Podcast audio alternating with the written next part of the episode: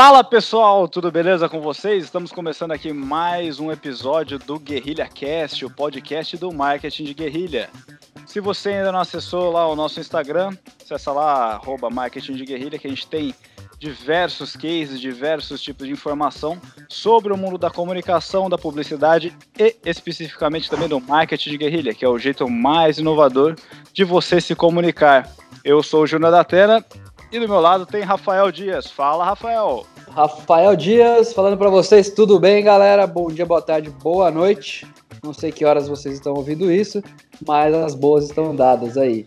E o Júnior cada vez com os posts, posts melhores lá na página do Instagram, no Marketing de Guerrilha. Muito bom Oi. conteúdo, Juninho. Parabéns, caça. É o, é o caçador de, de publicidade aí, né? Nesse sentido. Muito obrigado, estou lisonjeado aí pelo elogio mesmo a gente sendo amigo aí mais de meia vida. Vale o elogio, muito tá. obrigado aí. E se. Puxação se... de saco, uma rasgação de seda. uma rasgação de seda básica no começo do podcast, para você ver, que o, ver não, ouvir que o podcast é bom e, consequentemente, o marketing de guerrilha é bom pra caramba. Mas é isso aí, muito obrigado, Rafael. E fica aí o convite para todo mundo que tá ouvindo visitar lá o arroba marketing de guerrilha e mergulhar de vez nesse mundo. É isso aí criativo pra caramba, né? E, e vamos começar Júnior, eu pude perceber que você ontem esteve no cinema, né? Antes de ontem, aí, em Portugal. Putz, cara, é muito engraçado aqui o cinema. É... eu fui ver Capitã Marvel, né? Um filme muito legal. Recomendo aí pra quem é, o... quem é geek de plantão. É, o Júnior é... é meio suspeito pra falar, né? Porque é completamente é. viciado. Tô nerdaço aí. E eu gostei muito do Capitão Marvel, assim, é, o pessoal tem tido umas reações aí um pouco controversas, uma, pessoas gostam bastante, outras pessoas não gostam muito, enfim. É, é, a velha guerra entre DC e Marvel, né? Mas eu gostei bastante porque apresenta a personagem, é um filme de origem, né? É, apresenta a personagem como toda a sua história e tal. E é importante porque ela vai ter um papel crucial aí no próximo filme dos Vingadores, que já, que já sai mês que vem, olha só. Um filme seguido do outro. E Vingadores Endgame, que é o Ultimato, que sai mês que vem, é, vai contar o, o, final do arco da Marvel, de, que, que, tem mais de 10 anos, que está sendo construído, né? E terminou lá com Thanos arrebentando metade do universo, Rafael. O cara deu um estalo de dedo e arrebentou metade do universo, e agora os Vingadores não sabem o que fazer, não sabem para onde ir, estão totalmente desnorteados. E a Capitã Marvel vai surgir como uma nova esperança, né? E até por isso que teve esse filme introdutório dela, para contar mais sobre a personagem e introduzir a, a heroína aí no, no espectro da Marvel nos cinemas. Eu gostei muito, mas o, o que eu ia falando aqui, que o, o cinema aqui em Portugal é muito engraçado, porque eu estava no cinema ontem, foi a primeira vez que eu tenho a experiência de ir no cinema aqui em Portugal, tô vendo o filme e tal, legal pra caramba tal. Aí bate uma hora e pouco de filme, para, filme para. Eu falei, putz, acabou a energia, né? Ferrou, tô querendo ver o filme aqui. Aí todo mundo normal, ninguém reclamando. Eu fiquei sabendo que filme aqui tem intervalo.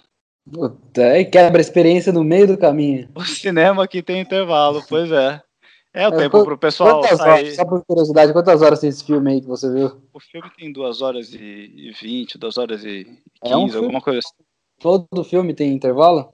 Todo filme tem intervalo. Independente se tem 1 hora e 15 ou 2 horas e 15, você vai ter um intervalinho aí de 10, 15 minutos. Só para o pessoal tirar a água do joelho, calibrar a pipoca, calibrar o copo de refrigerante, né? Pois é, é, às vezes isso daí é uma estratégia de marketing para vender também, né? As coisas da lojinha lá, porque não...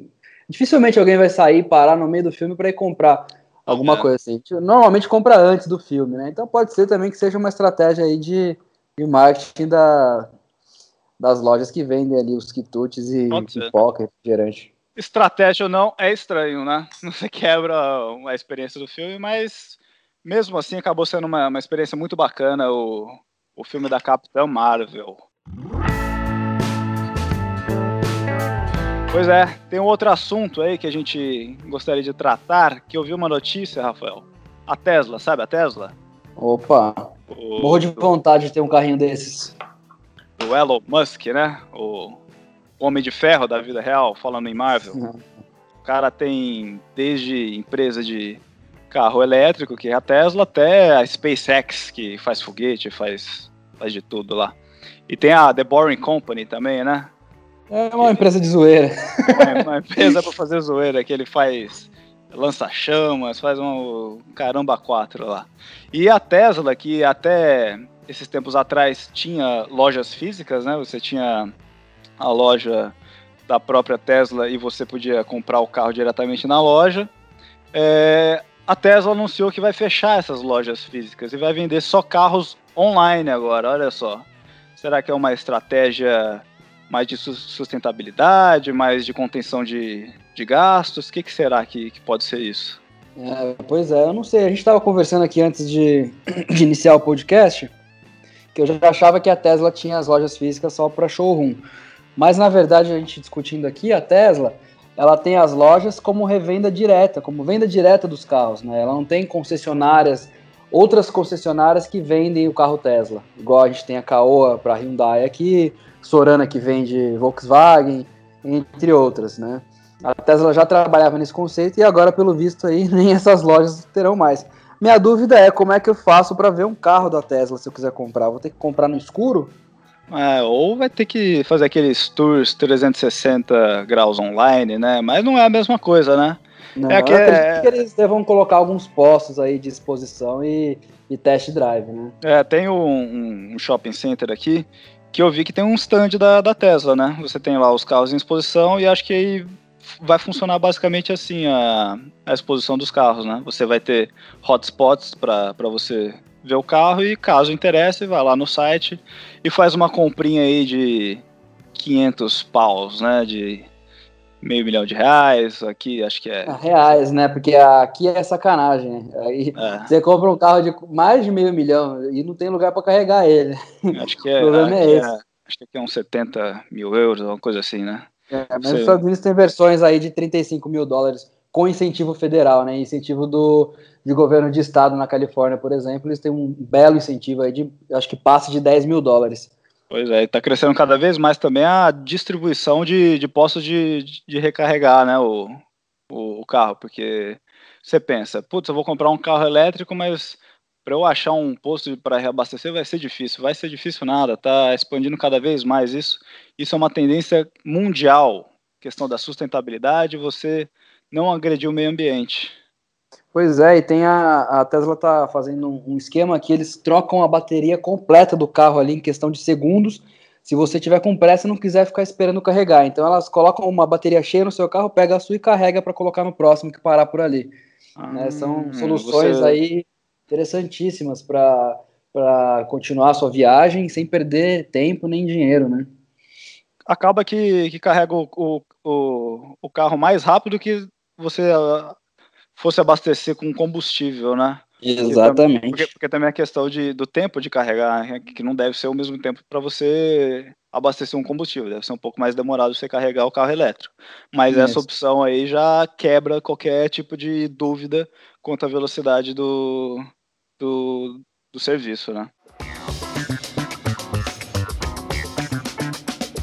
E aí eu tava navegando aqui no meu Instagram e vi hoje, só hoje, pela segunda vez, seguida assim nos stories, um seguido do outro, uma pessoa jogando tênis pra cima e caindo com a sola pra baixo e o cadastro pra cima. Mas tava jogando ah, no, no, no, no, fio de eletricidade pra ficar pendurado? Não, não, tava jogando no chão de casa. Ah. E aí eu já identifiquei ele, falei, opa, tem alguma coisa aparecendo por aí, né?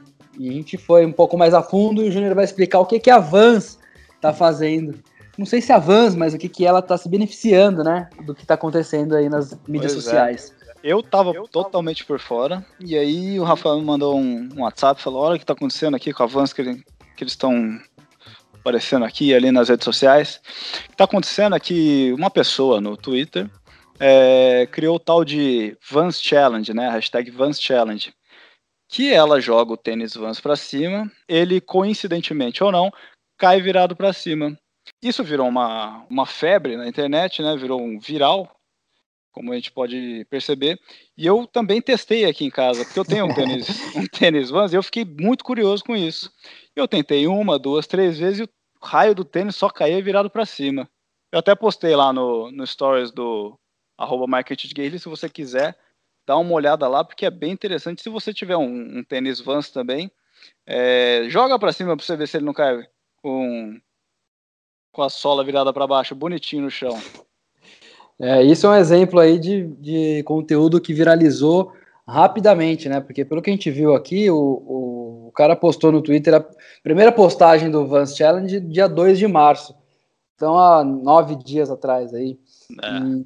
pouco mais de uma semana já tá todo mundo sabendo. Se você não sabe ainda, provavelmente em breve você verá alguém no seu feed jogando o par de calçados Vans e ele vai provavelmente cair com o solado virado para baixo. É, isso, isso é muito interessante para a gente perceber como é que um, um, um, conteúdo relacionado a uma marca surge do nada e explode, né? Esse é o efeito viral que a gente bem conhece no marketing de guerrilha. Você lança um tipo de conteúdo relacionado a algum, algum tipo de marca, seja uma marca de tênis, seja uma marca de, de computador, enfim.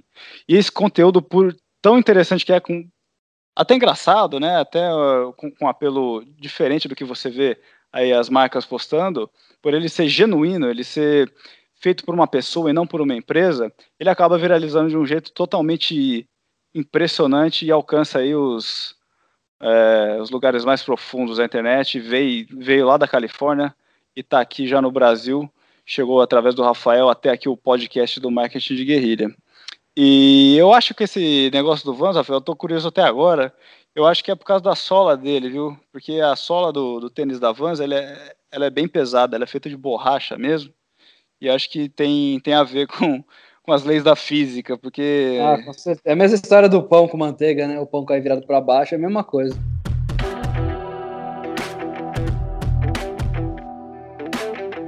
Tô vendo aqui na internet, tem um, um programa da Amazon, Amazon Attribution, é sobre sobre vendas, né? A Amazon, como todo mundo sabe, é um, é a gigantesca aí da, das vendas mundiais.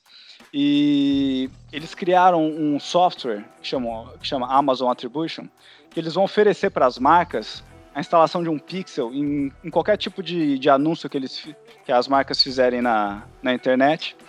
E eles vão conseguir medir a performance desses anúncios. Ou seja, eles vão oferecer relatórios para as marcas e as marcas vão saber qual o anúncio que está vendendo mais para eles. Isso é interessante, né, Rafael? É, você vê que hoje o que, o que dá mais grana para essas grandes empresas é a base de dados, né? É o caminho, é rastrear o usuário do começo ao fim da ação, é saber o que ele gosta, o que ele faz, onde ele clica. Facebook já está nisso há um tempo, o Google também sobrevive disso, virou o gigante do mundo através disso, e a Amazon não está ficando para trás. Pois é. E aí, esse tipo de serviço é, não é novo, né? Você mesmo falou que o Facebook tem, mas é inovador, né? Porque você consegue oferecer para a marca um relatório completo de, do que está acontecendo, né? Com, com os gastos da marca frente aos anúncios virtuais. Eles estão oferecendo então essa instalação de, do Pixel da Amazon Attribution, independentemente de qual tipo de plataforma a marca esteja anunciando, eles vão rastrear então por onde o usuário chega até a página da, da marca dentro da Amazon, obviamente, e qual anúncio, qual tipo de plataforma, qual tipo de anúncio, até para testar questões criativas, né, aí no meio virtual, para checar o que está valendo mais a pena para essas marcas fazerem na internet. Legal, né? E aí, para quem está acompanhando também o SXSW, o evento que acontece lá em Austin, no Texas, no USA, que é o evento de entretenimento, música, televisão, enfim, tudo que envolve entretenimento é, mundial. Tá rolando uma ação muito bacana também do Game of Thrones, chama Bleed for the Throne, em tradução livre aí, a gente traduz para é, pelo Trono, que é que faz bem jus aí a série do, do Game of Thrones, que é uma série sanguinária, que morre todo mundo, morre gente todo episódio. E é uma ação é, beneficente. Você passa por uma experiência totalmente Game of Thrones, é, conhece personagens, passa por é, ambientes da, da série, tudo montado especialmente para criar uma experiência de marca bacana. E ao final dessa experiência, você chega no trono, aquele trono inteiro feito de, de armas, de, de espadas, senta no trono e aí você sangra pelo trono. O que é sangrar pelo trono? Você doa sangue para a pessoa que está precisando. Olha que bacana, né, Rafael? É, mas será que todas aquelas pontas e flechas e espadas vão furar você? Não, não, não. O trono, o, o trono é confortável. É feito para você sentar lá tranquilamente e, e tirar uma sangue. bolsa de sangue de um litro. Uma bolsa, olha, com aquela, com aquela agulha bem fininha, né? Cacete de agulha. Eita, pô, cacete de agulha. E é isso. É, a ação acontece lá em Austin, Texas, no evento SXSW. O evento vai até dia 17, se não me engano. Tem aí mais essa semana. Se você quiser então doar um pouquinho de sangue, é só pegar uma passagem lá para o Texas e fazer essa, essa benevolência aí para as outras pessoas que precisam de sangue, né? Você vai lá, Rafael? Eu vou, se eu for doar sangue. Se eu for, eu vou aqui no posto da esquina. Tá, Texas tá meio longe. Você gosta de Game of Thrones? Tem mês que vem tá lançando aí a última não, temporada. Não gosto, nunca assisti. Não gosto de filme nem, nem seriado de época. Minha esposa é viciada, mas época. eu tô fora. de época. É, como chama aquela novela? É, as novelas da Globo. Vocês me é. entenderam é, muito bem. É, chocolate com pimenta. É, isso aí. Então é isso. Para você que gostou aí do, do, nosso podcast, fica ligado que toda semana tem, tem episódio novo aqui no ar. E para você que ainda não conhece o perfil do Marketing de Guerrilha, entra lá no Instagram e curte a gente, arroba Marketing de Guerrilha. Também tem página no, no Facebook, é só buscar por Marketing de Guerrilha que você vai achar. É o ícone vermelhinho, é o Chapolin Colorado das redes sociais, beleza? Com um G então é... bem grande estampado, um G de guerrilha. Então é isso, galera. Um abraço e até semana que vem. Abraço.